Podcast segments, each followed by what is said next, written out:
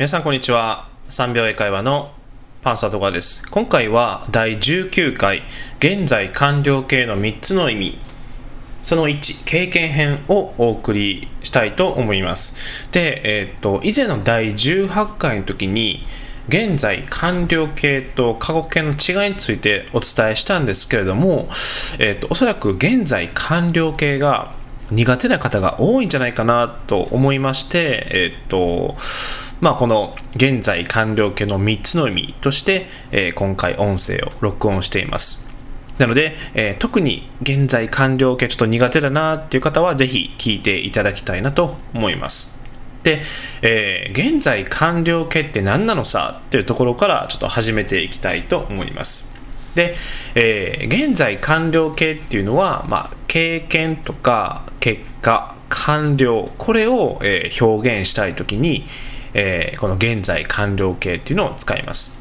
で、えーと、一気にこの3つをちょっと説明してしまうと混乱すると思いますのでまずはこの今回経験編ということでこの経験だけに絞った、えー、現在完了形の使い方をお伝えしていきたいと思いますで、えー、とまず現在完了形の文章の書き方なんですけれどもまずは、えー、主語が来ますよねでその次に、えー、ハブが来ますで、えー、その次は動詞の過去分詞形これが基本的な、えー、現在完了形の文章の書き方になります。で動詞の過去分詞形というのはあの、まあ、おそらく中学校時代に、まあ、すでに習っていただいていると思うんですけれどもちょっと復習の意味でお伝えしていきたいと思います。例えばあの話すっていう動詞がありますよね。でこれは speak ですね。でなんか speak、spoke、spoken みたいな感じで、えー、過去に覚えた経験はないでしょうかおそらくあると思うんですけれどもでこの最後のこのスポークンっていうところがこの動詞の過去分詞形と呼ばれるところになりますなので、えー、現在完了形をの文章ですね。組み立てるときは、えー、speak, spoke, spoken の最後のこの spoken のところを使っていただければなと思います。で、えー、あとは動詞の行くですね。であれば go, went, gone のこの gone の部分とか、えー、書くであれば write, wrote, written の written ですね。最後の部分。これを、えー、使っていただければなと思います。では、えーと、この現在完了形の今回の経験編ということでじゃあ例えばどういう、え、文章が作れるかって言いますと例えば僕はあの沖縄は行ったことあるんですけれどもでえー、これを英語で表現したいときは I have been to 沖縄 I have been to 沖縄というふうに表現します。で、えー、経験というふうにお伝えしていますので、えー、生まれてから現在までこれがあの対象の範囲となります。生まれてから、えー、現在まで。でその中で、えーと、沖縄私は、えー、沖縄へ行ったことがあります。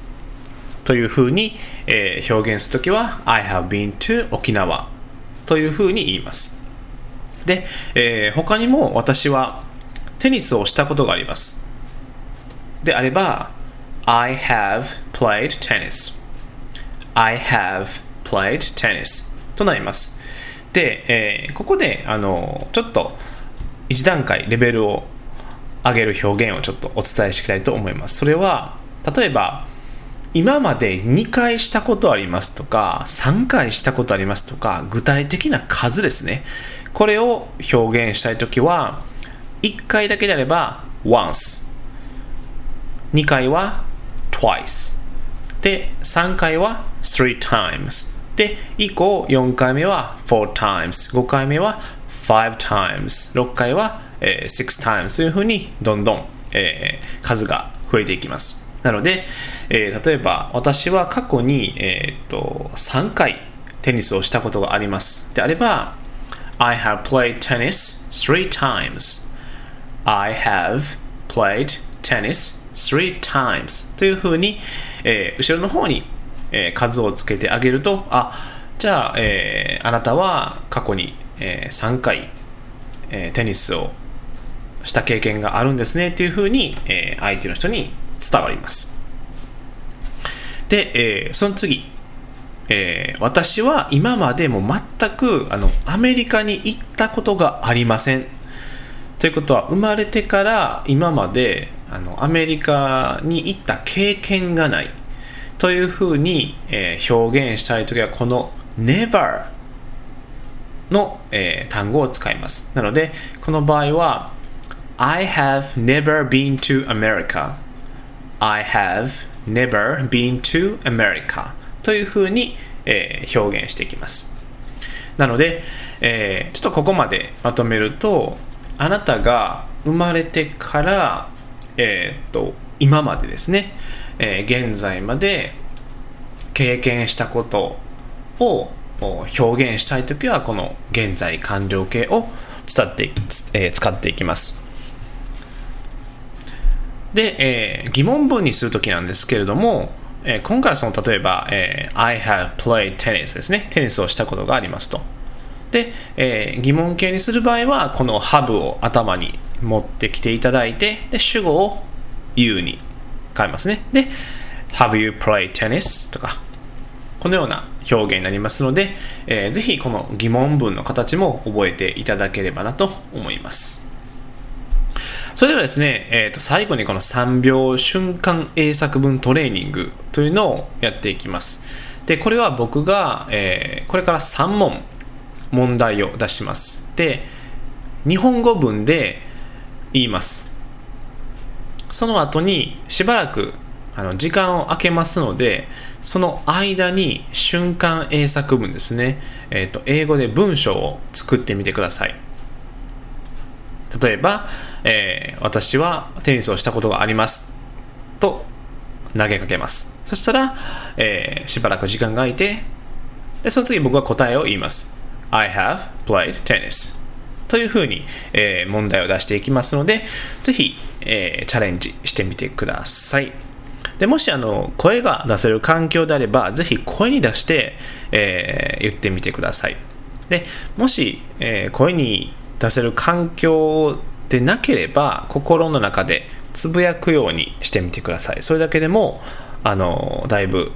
意識が変わってきますしあの習得しますので英語が習得できますので、えー、ぜひやってみてください。では1問目いきますね。私は一度奈良へ行ったことがあります。